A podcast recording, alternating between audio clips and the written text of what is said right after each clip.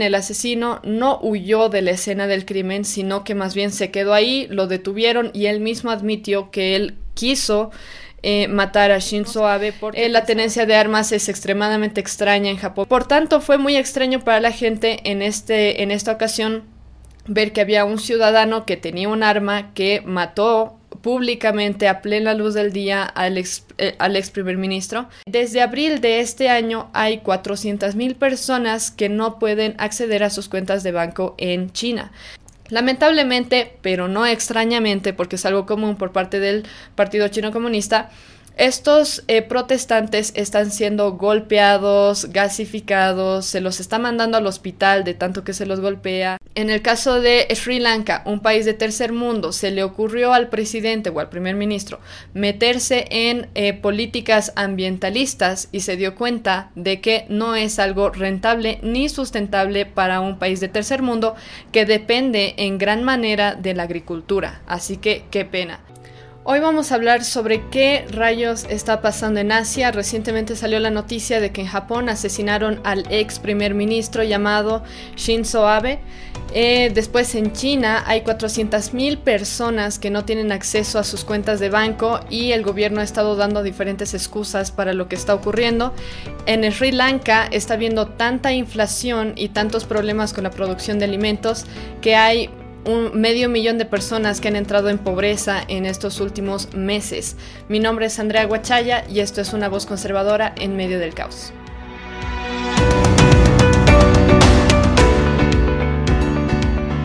El primer tema que quisiera hablar es este tema de Japón. Recientemente salió la noticia del 8 de julio, o sea, este pasado viernes, de que fue asesinado el ex primer ministro de Japón llamado Shinzo Abe.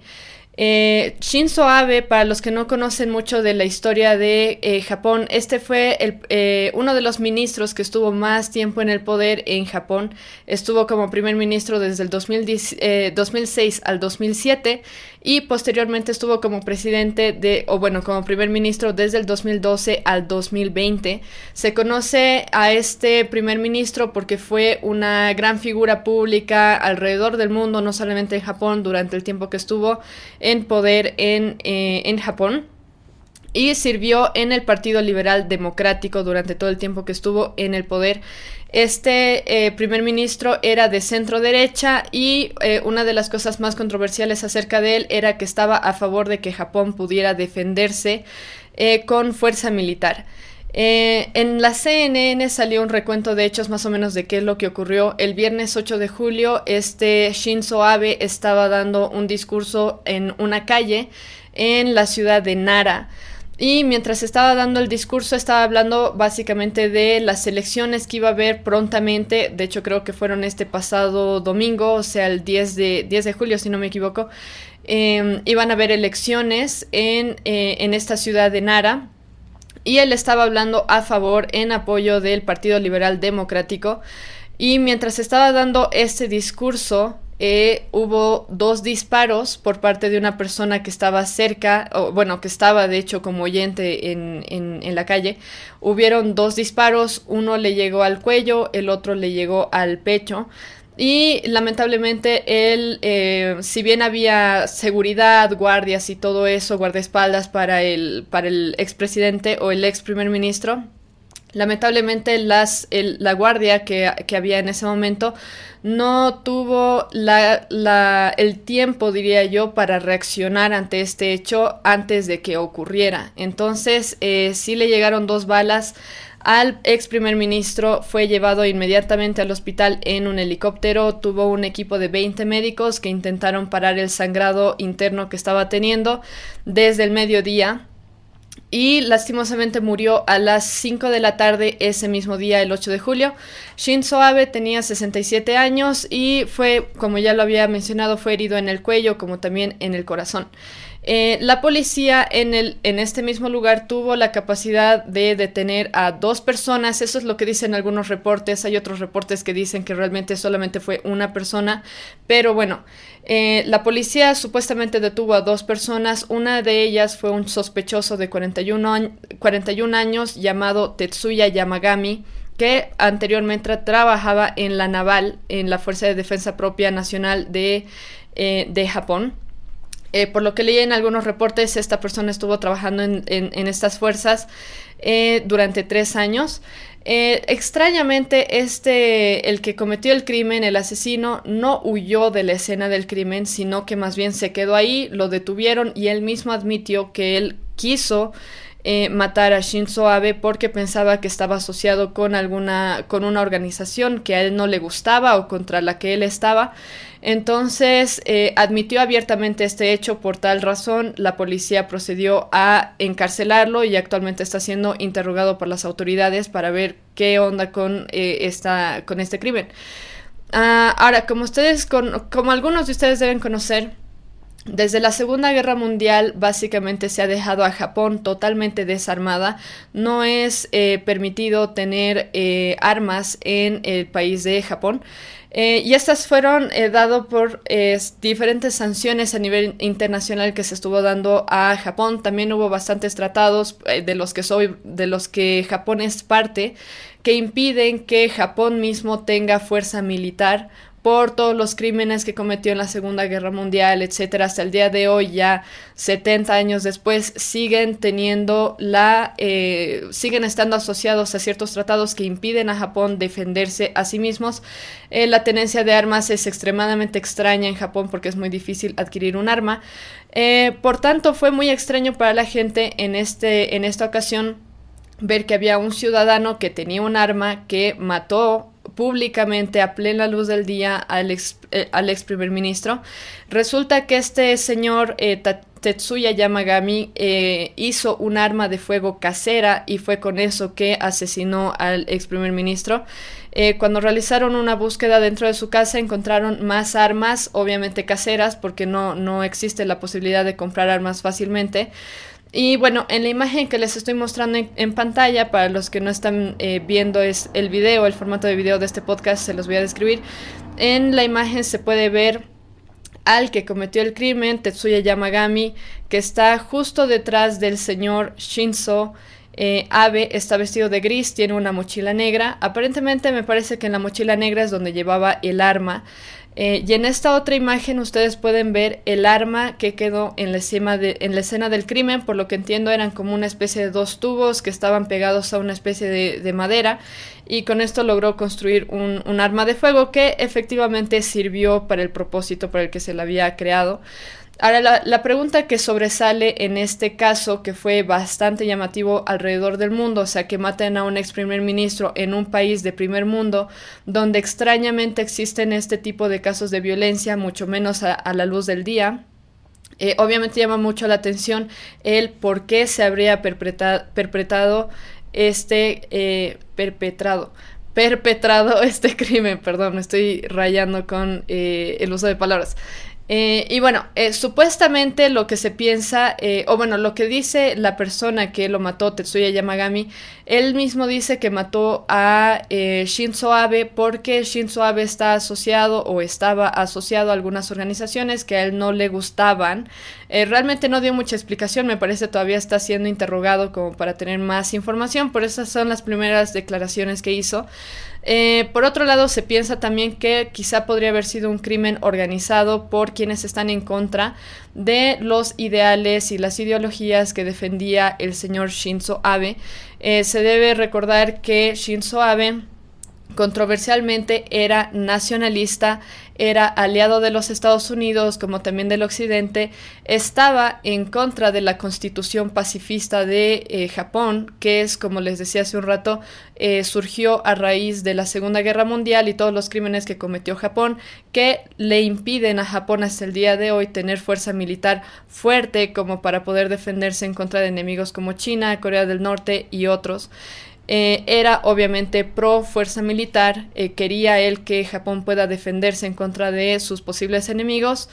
Eh, era un militarista muy, muy divisivo, de hecho tenía gran tensión con China y con Corea del Sur, precisamente porque Japón quería tener, o bueno, Shinzo Abe estaba motivando al gobierno a que se tenga una fuerza militar en Japón en contra de los tratados de los que son parte. Eh, obviamente fue muy criticado por la izquierda porque era nacionalista. y eh, incluso tenía este paquete de políticas públicas que quería instituir en Japón, eh, a las que se terminó llamando políticas abenómica. En inglés era eh, Abenomics Policies o algo por el estilo y eh, también se lo criticó mucho por su supuesto mal manejo de COVID. Tal vez muchos han escuchado que en Japón, mientras nosotros estábamos encerrados en todo el mundo, en Japón todavía se podía salir, se estaba más tranquilo, obviamente tenían medidas de, bioseguridad para evitar el eh, paso del virus de persona a persona y todo el tema, pero no fue una época o no fueron restricciones tan rígidas como en otras partes del mundo. Por esta razón se lo criticó mucho. Eh, después también tenía trato, parece que tenía buen trato con Donald Trump. Eh, y por lo que comentan algunos otros líderes a nivel mundial, era una persona que ponía orden cuando habían eh, reuniones internacionales entre líderes de los diferentes países de alrededor del mundo. Em, en estos últimos meses se da la coincidencia de que a Shinzo Abe se le ocurrió criticar abiertamente a China y también eh, habló en contra de los Estados Unidos por las políticas ambiguas que tienen en relación a que si van a apoyar a Taiwán o no van a apoyar a Taiwán. Eh, de hecho, eh, Shinzo Abe fue una persona que apoyaba mucho la independencia de la independencia y la autonomía de Taiwán y estaba en contra de que China esté forzando a Taiwán a formar parte de el imperio chino, básicamente, eh, y expresó en, repetidas ocasiones su apoyo a Taiwán. Así que una de sus principales controversias, por lo menos en relación a China, llegaría a ser esta. Em, y bueno, obviamente hubo mucha gente que se que apareció en televisión, también lo publicó en internet, etcétera, donde hablan de, de Shinzo Abe, dan sus condolencias. Entre ellos estuvo Fumio Kishida, que es el actual primer ministro de Japón, también estuvo el presidente Biden de los Estados Unidos, eh, Vladimir Putin, el presidente de India y otras eh, figuras públicas. Eh, pero bueno, en general lo que quiero recalcar en este caso es que no resulta incoherente pensar que este haya sido un crimen planeado, que haya sido un crimen organizado tal vez por agentes em, de seguridad del, de China, del Partido Comunista Chino o Partido Chino Comunista, es lo mismo, pero no, no resulta extraño que haya habido este, este tipo de caso en el que se lo, eh, se lo puso como target precisamente porque él tenía políticas eh, públicas muy fuertes nacionalistas en contra de China y a favor de que Japón se pueda defender en contra de sus enemigos. Eh, y bueno, este tipo de actos obviamente muestra que el mundo reacciona violentamente cuando, cuando se tiene desacuerdos. Ha pasado exactamente lo mismo en Rusia, por ejemplo, con Vladimir Putin, que ha mandado a matar, ha mandado a envenenar a gente que estaba en contra de, su partido, en contra del gobierno en Rusia. Eh, y lastimosamente es algo que se da. Eh, lo que me hacía recuerdo un poco leyendo este tema de este Tetsuya Fu... ¿Qué era su nombre? Espérenme un rato. Era Tetsuya Fuyu Kuma, algo por el estilo, no lo puedo, no lo puedo encontrar. Es Tetsuya Yamagami. Eh, cuando vemos estos casos en los que hay personas, eh, ciudadanos en este caso, que se atreven a ir en contra de las autoridades de este modo violento, eh, es que no existe respeto hacia la autoridad. Y me recordaba un poco al ejemplo que se ve en la Biblia, en el Antiguo Testamento, de David y Saúl. Saúl, siendo rey de Israel, eh, quería matar a David, de hecho lo, lleva, lo, lo persigue durante años, si no por décadas, creo que más de una década. Eh, pero si bien Saúl eh, persigue mucho tiempo a David porque lo quiere matar, porque no quiere que sea rey, y etcétera, y él quiere el poder para sí mismo, aún así David, cuando tiene la oportunidad de matar a Saúl en repetidas ocasiones, no lo hace, bajo la premisa de que Saúl ha sido eh, es el ungido de Jehová y él no puede levantarse en contra de quien ha sido ungido por Jehová y ha sido escogido por Dios para reinar en ese, en ese tiempo y en ese lugar en específico. Eh, en cambio ahora es como que se ve que hay, hay casos en los que eh, los mismos ciudadanos van en contra de las autoridades, en este caso de una forma muy violenta. Por lo que tengo entendido, eh, em, Shitsu, Shinzo Abe no tenía no había muchos casos de corrupción que se hayan sabido de él, pero sí fue un personaje muy controversial porque iba en contra de los movimientos ideológicos de Occidente más comunes, eh, como el tema este de permitir la migración, ya sea legal o ilegal, eh, disculparse por ser, eh, por tener privilegio blanco, en el caso de Europa, en el caso de Estados Unidos. Si bien parece que Shinzo Abe se rindió ante algunos de, de estos movimientos, por algunas declaraciones que hizo, aún así estaba bastante firme en el hecho de que quería que Japón se pueda defender. Eh, también tenía, estaba a favor de que se pudiera acceder a, em, a energía nuclear para poder tener acceso a armas nucleares. Eh, hay que recordar un poco que en Japón sufren bastante la amenaza de China como también de Corea del Norte. Es más, a veces a Corea del Norte se le ocurre mandar eh, misiles como para probar que pueden alcanzar hasta Japón y la gente se tiene que ocultar, tienen alarmas o tienen, ¿cómo se llama? Sí, como una especie de alarmas que alertan a la población cuando hay este tipo de, de, cosas. Entonces, no es, no es loco pensar que a un presidente o a un ex primer ministro como Shinzo Abe se le haya ocurrido que quieren tener la capacidad de defenderse, sabiendo que tienen amenazas inminentes proviniendo de China, proviniendo de Corea del Norte y tal vez de otros lugares también. Pero bueno, eh, más allá del hecho de que haya sido una autoridad Shinzo Abe, ya haya habido un hombre que se haya atrevido a asesinarlo de ese modo cuando la Biblia realmente nos llama a respetar a las autoridades y más bien sujetarnos a las autoridades, por más que no sean muy buenas, por más que a veces incurran en corrupción o en actos de corrupción, eh, aún así podemos, eh, podemos afirmar que Shinzo Abe, al igual que todo ser humano, fue hecho a imagen y semejanza de Dios y no hay nadie más que el gobierno que tiene el poder de usar la espada y, y bueno, poner pena capital donde vea correspondiente.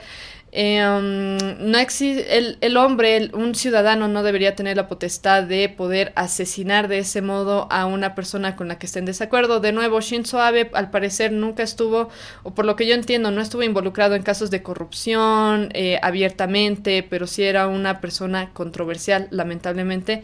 Tuvo que terminar su vida así. Eh, y bueno, ahora quiero pasar a hablar un poco del tema de, y por eso titulé este, este capítulo, ¿qué rayos está pasando en Asia? Porque hubieron varias cosas que estuvieron pasando durante estas últimas semanas que son muy locas y que recién me estoy enterando de algunas.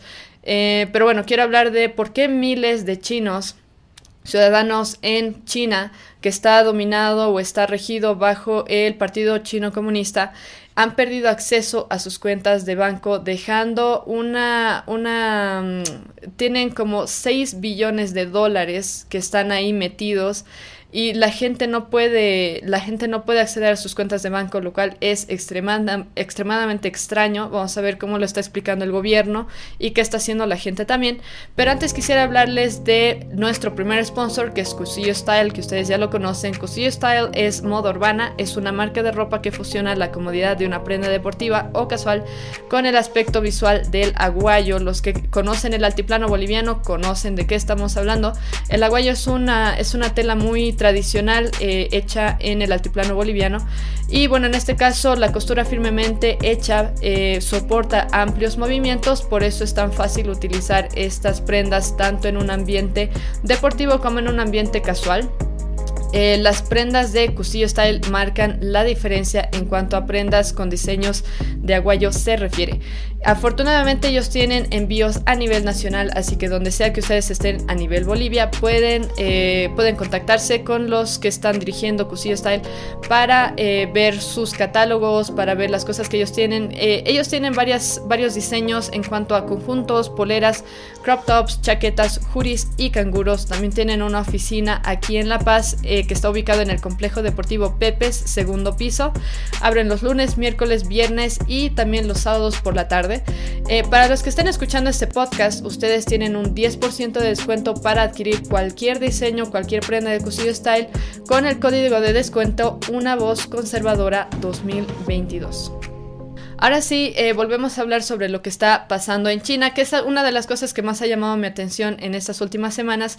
Eh, yo me enteré de esta noticia por medio de China Uncensored. Les sugiero muchísimo que los sigan en Instagram. Creo que tienen una página en Facebook también. Yo los sigo más por YouTube y por Instagram y publican varias noticias que están siendo censuradas en China. Están apareciendo por este canal de reportes. Eh, desde abril de este año hay 400.000 personas que no pueden acceder acceder a sus cuentas de banco en China. Específicamente o especialmente están teniendo problemas en el Banco del Pueblo de China, así se llama el banco. Muchos otros bancos también en provincias como Henan, como también otras provincias alrededor de China. Eh, el gobierno obviamente ha tenido que salir eh, públicamente para explicar qué está pasando con los 6 billones de dólares que equivalen a 40 billones de yuanes en China. Eh, qué está pasando con este dinero y por qué estos bancos no están, eh, no están expidiendo eh, dinero a las personas que son dueñas de estas cuentas de banco. lo que están diciendo ellos es que están haciendo una investigación de un súper gran fraude financiero que está actualmente bajo investigación por parte del gobierno en China. Se habla supuestamente de un grupo criminal que está siendo investigado desde el 2011 y es por esa razón que hay decenas de bancos, realmente no sé cuántos bancos, pero había, encontré una lista, se las voy a dejar en las referencias de, al final de este episodio para que puedan revisar las, eh, estas notas de periódico.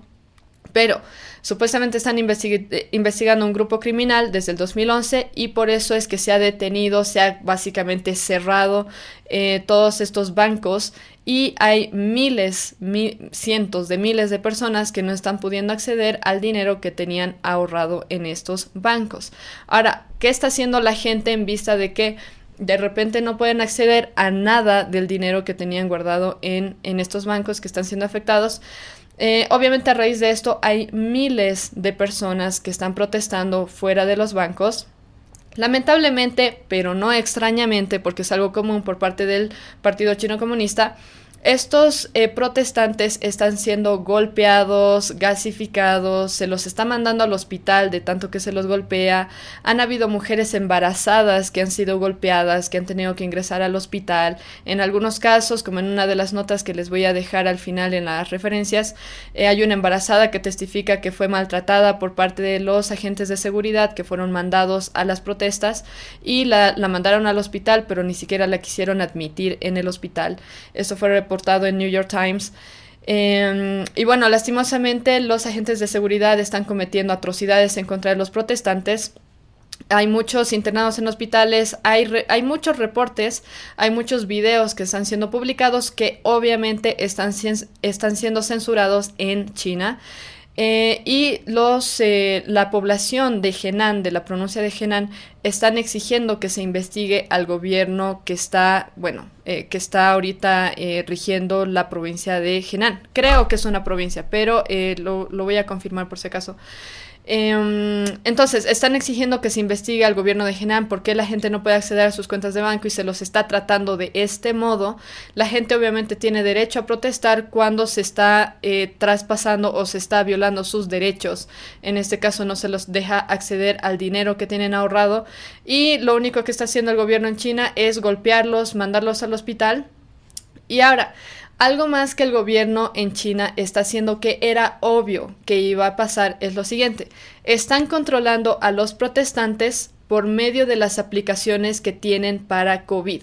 Si ustedes han visto uno de los capítulos anteriores que hice acerca de las cuarentenas forzadas que se impusieron en China y que se siguen imponiendo en China hasta el día de hoy, eh, durante todo este año estuvo ocurriendo, en especial desde el mes de febrero, desde el mes de marzo, Em, si ustedes han visto esos, esos episodios, eh, yo lo que argumentaba era que China está utilizando como excusa todo este tema del COVID para tener control absoluto sobre la gente. Eh, en este caso, lo que hacen a las personas es los obligan a descargar una aplicación donde se reporta si han estado en contacto con alguien con COVID o si no, tienen un sistema tipo semáforo que es rojo, amarillo, verde, si no me equivoco, donde rojo significa que no pueden salir de su casa porque han estado en contacto con alguien con COVID o que tienen COVID. Verde significa que si pueden salir, si salen de sus casas sin permiso, viene la Guardia, eh, la Guardia Nacional para volverlos a meter a sus casas a la fuerza. Han habido un montón de atrocidades que han sido cometidas en contra de los ciudadanos durante estos últimos meses y sorpresa, sorpresa, el gobierno en China está utilizando estas aplicaciones para controlar a los protestantes que están saliendo a exigir que se les dé el dinero que se les debe o que se los deje acceder a sus cuentas de banco. Entonces, ¿qué está pasando? Y esto ha sido reportado en, China Uncensored, así que les voy a dejar como referencia el, video que vi del reportaje de ellos. Lo que está haciendo el gobierno es de los protestantes que se conoce que tienen cuentas en estos bancos, de repente mágicamente les sale en su aplicación que no pueden salir de sus casas porque han estado en contacto con alguien con COVID o porque tienen COVID. Entonces les sale su semáforo o lo que sea rojo, que significa que no pueden salir de sus casas. Salir de sus casas implica que van a ser o multados o golpeados o llevados a un centro de concentración o a un centro de COVID, donde es donde están eh, concentrando a todas las personas que tienen COVID supuestamente o que han estado en contacto con personas con COVID. Así que era obvio que esto iba a pasar era evidente, alrededor del mundo ojalá no haya un sistema tan opresivo como el de China, pero China es un buen ejemplo de cómo llega tan lejos, eh, tan lejos el autoritarismo de un gobierno que solamente busca oprimir a su propia gente. Y en este caso están evitando tener mayor problemas, eh, mayores problemas con los protestantes, evitando que siquiera salgan de sus casas. O sea, el gobierno ha llegado a tener tal control que la gente no puede ni salir a protestar y han utilizado este tipo de aplicaciones para poder controlar a la gente más de cerca. Y bueno, obviamente estos son los resultados de un gobierno autoritarista y comunista. Eh, que dispone a diestra y siniestra de la gente eh, que compone su población. En este caso, solo quiero recalcar, estamos hablando del Partido Chino Comunista, supuestamente que el comunismo debería cuidar de la gente, velar por los intereses, etc. Bueno, lo que están haciendo es básicamente aplastar los derechos, violar los derechos de toda la población que pueden, no los dejan salir a trabajar, los someten a cuarentenas forzadas, los meten en centros de concentración, yo le digo, pero bueno, son centros de COVID. Em, o sea, es, terrible, los golpean, yo pienso que no sería raro escuchar que han ya matado personas las, los, de, los que componen la Guardia Nacional en China. Y bueno, yo lo que me preguntaba un poco es, ¿qué haría yo si me pasara esto a mí? Que tengo mis ahorros en el banco y todo el tema y resulta que un día voy al banco y me dicen no hay dinero o no puedes acceder o el banco está cerrado y no va a estar abierto hasta dentro de aquí un tiempo. Yo me preguntaba, yo me desesperaría probablemente. Y es el caso de mucha gente no solamente porque son sus ahorros, sino porque realmente muchos lo necesitan para sus necesidades diarias. Y lo que yo me ponía a pensar es que yo espero que si en algún momento me llega a pasar algo por el estilo a mí o a mi familia o a, o a nuestro país, eh, yo espero, o bueno, pienso que la reacción correcta sería realmente confiar en la soberanía de Dios, porque si nuestra esperanza está puesta en el dinero y está puesta en las comodidades y está puesta en el gobierno, realmente nos vamos a decepcionar como pasa todo el tiempo alrededor del mundo. No podemos poner nuestra confianza en hombres, tampoco en las cosas materiales, pero si ponemos nuestra confianza en Dios, es la única forma en la que nosotros realmente podamos tener paz, porque cuando pasan este tipo de cosas, en especial viendo lo que está pasando en Argentina con la inflación, en Perú también con la inflación y, en Sri Lanka, que es de donde vamos a hablar en, la siguiente sección, em, viendo todo eso uno piensa en cualquier momento nos va a pasar lo mismo, va a haber la reinflación, no vamos a poder comprar pan, no va a haber gas, qué sé yo, pero si bien es algo que a uno le puede causar ansiedad, es por una razón que la Biblia dice que no debemos estar ansiosos, que no debemos tener miedo porque Dios cuida de nosotros. Y si Dios provee para incluso los animales que están en la naturaleza, también va a proveer para nosotros. Así que pienso que la mejor reacción en este caso es simplemente confiar en el Señor y que Él va a proveer. Y bueno, es, realmente es algo lamentable y yo lo menciono más para que eh, podamos reflexionar acerca de cuán corruptos son los gobiernos y cuánto les importa o cuánto no les importa el bienestar de los ciudadanos y solamente les importa el poder que ellos eh, puedan tener, ya sea que esto incluya eh, evitar que la gente acceda a su propio dinero para poder proveer para su familia. Pero bueno, estas son cosas, no podemos confiar en el hombre porque el hombre es corrupto. Ahora, eh, antes de terminar, Eh, vamos a hablar en la última sección sobre lo que está pasando en Sri Lanka, al sur de Asia. Eh, pero primero quiero hablar sobre nuestro segundo sponsor, que es un sponsor relativamente nuevo, recién hace unas dos semanas es que están siendo sponsors de este podcast. Eh, este sponsor se llama Sis Bakery. Sis Bakery es una pastelería que ofrece postres artesanales y originales llamados específicamente mousse cakes. Yo los he probado personalmente, son muy buenos. Eh, cada uno de esos productos es especialmente diseñado y perfeccionado es un producto, o bueno, cada uno de esos productos son realmente de muy buena calidad. Eh, juegan bastante con las consistencias y sabores, en especial de frutas, en, eh, estos productos y realmente es muy agradable eh, comerlos y también verlos, porque realmente parecen una obra de arte. su lema es en familia porque el negocio está siendo dirigido por tres hermanas. Y bueno, estas hermanas realmente son muy buenas en tanto crear los productos como también crear los diseños que son de muy alta calidad. Por el momento tienen productos, los pueden ver en pantalla los que están viendo el video, el formato de video. Eh, los productos que tienen son mousse cakes de café, de chocolate, frutilla, maracuyá y arándanos. No usan conservantes ni ninguna cosa que pudiera ser dañina. Todo lo que utilizan es natural, incluyendo los sabores. No utilizan ningún tipo de saborizante artificial ni nada por el estilo, así que es muy muy recomendado. Em, los paquetes que tienen por el momento son el paquete Florecer, Intenso Presente, Frutos Rojos, Momentos de Frescura y Dulce Momento. Em, por si acaso cada uno de estos productos son lo suficientemente grandes como para compartir entre, entre dos, tres personas. Así que son muy recomendados para compartir en familia, compartir con amigos. Eh, tienen una página en Facebook e Instagram. Les voy a dejar los links al catálogo y páginas en la descripción de este video. Así que pueden contactarlos por WhatsApp. Ahora sí, por WhatsApp o por Facebook también. Eh, ahora sí volvemos a hablar sobre Sri Lanka, eh, que está en una super crisis de inflación y de carencia de alimentos. Sri Lanka, para los que no conocen, está en el sur de Asia, casi casi que es parte de la India, de hecho parece como que tiene, como que tuviera cierta conexión con India, es, una pequeña isla, eh, tiene casi 22 millones de habitantes y han estado sufriendo inflación desde el mes de marzo. Eh, han habido a raíz de esta inflación y a raíz de la carencia de alimentos 500 mil personas que han entrado en pobreza solamente en, estas, en estos últimos meses. Eh, están en una super crisis humanitaria, por eso es que ha empezado a salir la noticia por todos lados estos últimos días.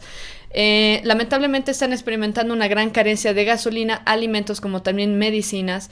Hay protestantes que han salido a pedir que renuncien a algunas de las autoridades que actualmente estaba, están rigiendo Sri Lanka.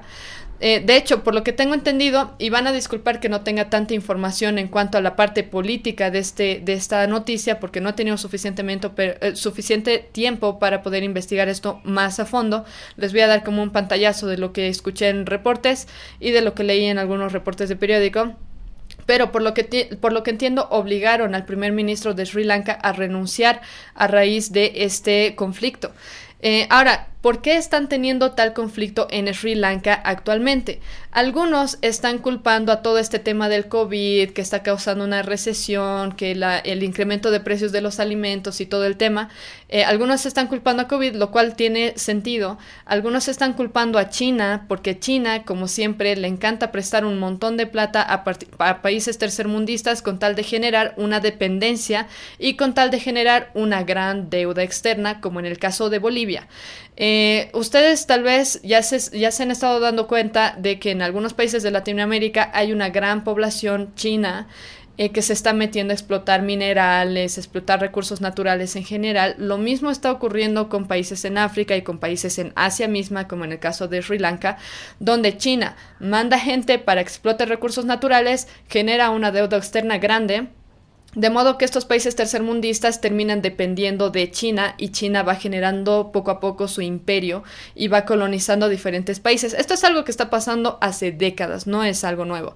En el caso de Sri Lanka, por un lado se ha estado culpando a China de que está generando una gran deuda externa eh, y bueno, después por otro lado tienen una, bueno, obviamente tienen una gran deuda externa, eh, no solamente con China, sino también con otras entidades internacionales. El 2019 entró como candidato a presidencia y después fue elegido como presidente Gotabaya Rajapaksa. eh, que prometió lo siguiente, lo cual es raro y de hecho son cosas que también pasan en Latinoamérica, incluyendo Bolivia prometió que él iba a disminuir los impuestos a la gente, con tal de que paguen menos impuestos, todo suena súper bien, todo lo que quieras. El problema es que cuando se disminuyen estos impuestos, ¿quién va a pagar por lo que hay que pagar? ¿Quién va a pagar por la deuda externa que hay con otros países y con otras entidades internacionales? Ah, esto de bajar los impuestos suena muy bonito y todo lo que quieran, igual que eso de dar bonos a la gente y todo el tema, pero la realidad es que esto tiene consecuencias a largo plazo y en algún momento se ven esas consecuencias. En el caso de Sri Lanka se están viendo ahora. Eh, bueno, este, este candidato a la presidencia, Gotabaya Rajapaksa, al final no sé si es presidencia o primer ministro, porque no, no sé cuál es la diferencia. En algunos países sé que hay primer ministro y presidente, en otros como en Latinoamérica hay presidente, en Japón hay primer ministro, en Sri Lanka, que tenga entendido, llegaría a ser primer ministro, no estoy 100% segura.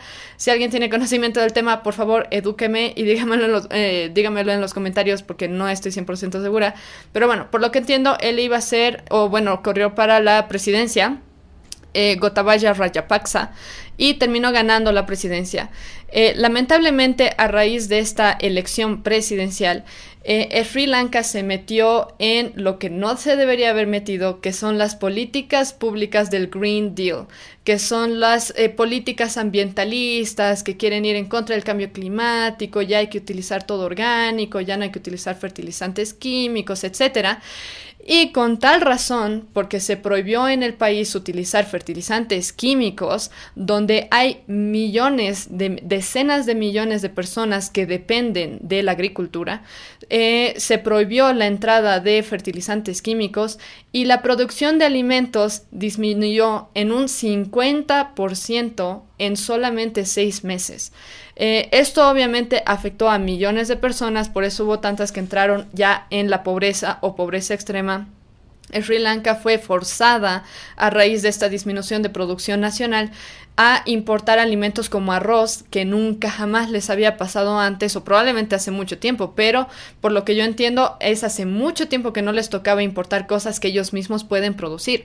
Entonces, importaron arroz, hubo de afectados de 15 a 22 millones de personas en un país que tiene ¿cuánto era su población? 22 millones, o sea, más de la mitad de la población ha sido gravemente afectada porque ellos mismos dependen de la agricultura y dependen de negociar con los productos que producen los agricultores. Eh, el argumento de PragerU en cuanto a por qué está tan mal Sri Lanka actualmente, porque hay millones, o bueno, sí, millones de personas que están entrando en pobreza, millones de personas que están con carencia de alimentos, carencia de medicinas, etcétera, es por meterse en políticas ambientalistas que pueden ser costeadas por países occidentales como Estados Unidos y Europa Occidental, pero no puede ser costeada por un país de tercer mundo porque son políticas, muchas de ellas, que son absurdas, no son necesarias. Eh, ahora, en el caso de Sri Lanka, un país de tercer mundo, se le ocurrió al presidente o al primer ministro meterse en eh, políticas ambientalistas y se dio cuenta de que no es algo rentable ni sustentable para un país de tercer mundo que depende en gran manera de la agricultura. Así que qué pena. Eh, pero bueno, con esto quiero decir que obviamente hay que analizar las propuestas de partidos políticos que tienden a ser progresistas porque estas cosas realmente afectan a la población. Obviamente el presidente o el primer ministro lo hizo con tal de verse bien a nivel internacional. Mira, Sri Lanka ya ha adoptado políticas ambientalistas, que ya no, ya no importamos fertilizantes químicos, etcétera, sin darse cuenta de que estas cosas no son sustentables en sus países. Esto podrá ser sustentable en Alemania, en Austria, en Suiza, en Francia, en Italia, en Estados Unidos y todo lo que quieran pero no es sustentable en países de tercer mundo. Así que de por sí no, no tenía sentido desde el principio. Eh, obviamente para ellos suena lindo meterse al movimiento, a lo que está de moda a nivel internacional, en especial en el mundo occidental, pero no es eh, no se dan cuenta de las graves consecuencias que esto va a tener para la población. Entonces, en este caso estamos viendo lamentablemente cómo van a sufrir eh, y están sufriendo millones de personas. Muy lamentablemente es muy probable que haya gente que muera de hambre o que sufra, se sufra una gran hambruna en Sri Lanka. Ojalá no lleguen tan lejos y que lo solucionen antes, pero no sería extraño que pase algo así. Eh, y bueno, por último quiero comentar que obviamente se supone que los gobernantes velen por el bienestar de la gente y tengan políticas públicas que beneficien a la población, no que beneficien sus propios intereses o su propia imagen ante el mundo. Así que bueno, eso en general acerca de Sri Lanka.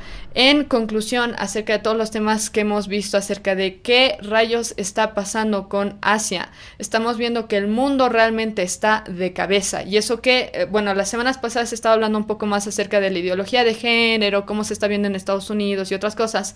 Pero en este caso ya estamos viendo algo más relacionado con política, con economía. El mundo está de cabeza y son cosas que están, eh, que están ocurriendo obviamente a raíz de políticas públicas de gobiernos en específico, pero también vamos a estar viendo las consecuencias de la guerra en Ucrania y en, eh, y en Rusia, eh, a nivel mundial y de hecho ya se está viendo, estamos viendo casos de inflación muy graves como en el caso de Argentina, obviamente en el caso de Venezuela, en el caso de Estados Unidos también, en Europa se espera lo mismo y eh, una gran crisis por este tema de, de la energía que no se va a estar pudiendo comprar de Rusia a raíz de las sanciones que se le ha impuesto a Rusia que obviamente van a afectar a gran parte del mundo. Así que vamos a estar viendo estas cosas, pero esto es lo primero que estamos viendo a nivel internacional, en específico en Asia. Eh, obviamente es un peligro para es un peligro para la población que las autoridades quieran estar a favor de movimientos e ideologías que están de moda, pero que no tienen el más mínimo sentido, como la ideología de género, el feminismo en gran grado, el ambientalismo, la teoría crítica o teoría racial crítica también, el indigenismo en nuestro contexto. O sea, son cosas que están de moda, pero no, no significa que porque estén de moda realmente van a tener beneficios para la población, sino todo lo contrario. Eh, los partidos comunistas o los partidos que quieren quedar bien con el mundo progresista, como en el caso de Sri Lanka, Partido Comunista, como en el caso de China, eh, no velan por los ciudadanos, lamentablemente. Debemos tener cuidado, obviamente, con el autoritarismo que ejercen países como China y otros países comunistas como Cuba, como Venezuela y otros. Corea del Norte, ni qué decir.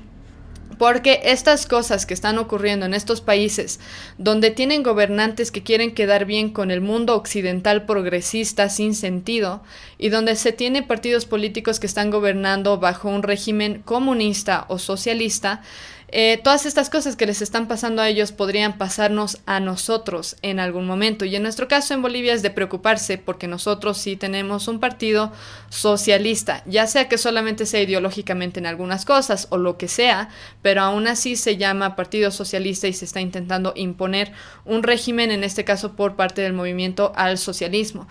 Eh, los, los gobernantes bíblicamente deberían estar ahí para servir a la gente, no para oprimir a la gente, deberían estar ahí para hacer justicia, no para fomentar corrupción, y obviamente deberían estar ahí para proteger a la gente, no para destruir a la gente. Y bueno, con este tipo de casos, en el caso de Sri Lanka, en el caso de China, estamos viendo que es evidente que la gente obviamente va a tender a ser corrupta cuando no le teme a un Dios que los va a juzgar por sus acciones después. Pero bueno, en todo caso, nosotros como ciudadanos nos toca sujetarnos en la medida que sea sabio a las autoridades, como dice Romanos, eh, pero obviamente considerando que no podemos ir en contra de nuestras convicciones cristianas o en contra de las o eh, no podemos ir en contra de las cosas que la Biblia dice que son buenas. Eh, no podemos hacer cosas que el gobierno nos diga que hagamos que van directamente en contra de los mandamientos de la Biblia los mandamientos de Dios. Así que bueno, eso en general, eso es todo lo que tengo por hoy. Gracias por unirse al episodio. En este caso creo que tengo uno un poco más cortito que lo normal. Eh, recuerden que tienen un descuento del 10% en Cusillo Style utilizando el código de descuento Una Voz Conservadora 2022. También les recuerdo ver los catálogos de Sis Bakery para los que viven en La Paz. Perdón, me olvidé que eh, Bakery está ubicado en la ciudad de La Paz. Si tienen algún comentario o alguna crítica, algún, algo de información adicional. Como han visto, hay algunos temas que solamente he podido abordar muy brevemente, como en el caso de Sri Lanka. Pero eh, si tienen alguna información adicional, por favor les agradezco mucho que la dejen aquí abajo o cualquier crítica, etcétera. Em, después, eh, los invito a ver el último episodio que publicó mi hermano Álvaro Guachaya en su podcast, que es Juzgando con Justo Juicio, en el que habla un poco acerca de política aquí a nivel Bolivia. Eh, como van a ver, el podcast de mi hermano Álvaro Guachaya generalmente toca temas bien específicos de cosas que están pasando aquí en Bolivia. Yo estoy intentando dar a veces como una visión bien panorámica de lo que está pasando, que es muy relevante a nivel mundial. Si bien a veces también toco temas que, que están ocurriendo específicamente en Bolivia o en La Paz más, específico. Pero les voy a dejar la, descripción, en la descripción el link para que puedan ver el último episodio de Álvaro. Eh, después pueden seguirnos en Facebook, en Instagram, en, eh, en YouTube por favor, si nos siguen por YouTube y están viendo este video, no les cuesta nada poner un like a este video. Son cosas que yo no entiendo muy bien cómo funciona el algoritmo, etcétera, pero yo sé que por lo menos tener algo de interacción con el video, ya sea dejando un comentario, dejando un like, suscribiéndose al canal y las notificaciones es algo que ayuda muchísimo a que crezca un poco este canal y la información que estoy dando. Si les parece relevante, si les parece útil el contenido que estoy publicando, por favor, eh, suscríbanse y prendan la campana de notificaciones para poder recibir notificaciones cada vez que va a haber un capítulo o un episodio nuevo. Les agradezco mucho por el apoyo a todos los que están pendientes de, eh, de los episodios que se publican. Y bueno, eh, eso es todo lo que tengo. Espero verlos en el próximo episodio. Y mientras tanto, lean de historia. Es algo que a mí me falta muchísimo también. Abran sus ojos a las ideologías que han estado destruyendo millones de vidas, como en el caso de China, en el caso de Sri Lanka está pasando lo mismo actualmente. Busquen analizar toda la luz de hechos y no sentimientos, porque solamente así podemos descubrir la verdad. Y la verdad es la que puede hacernos libres.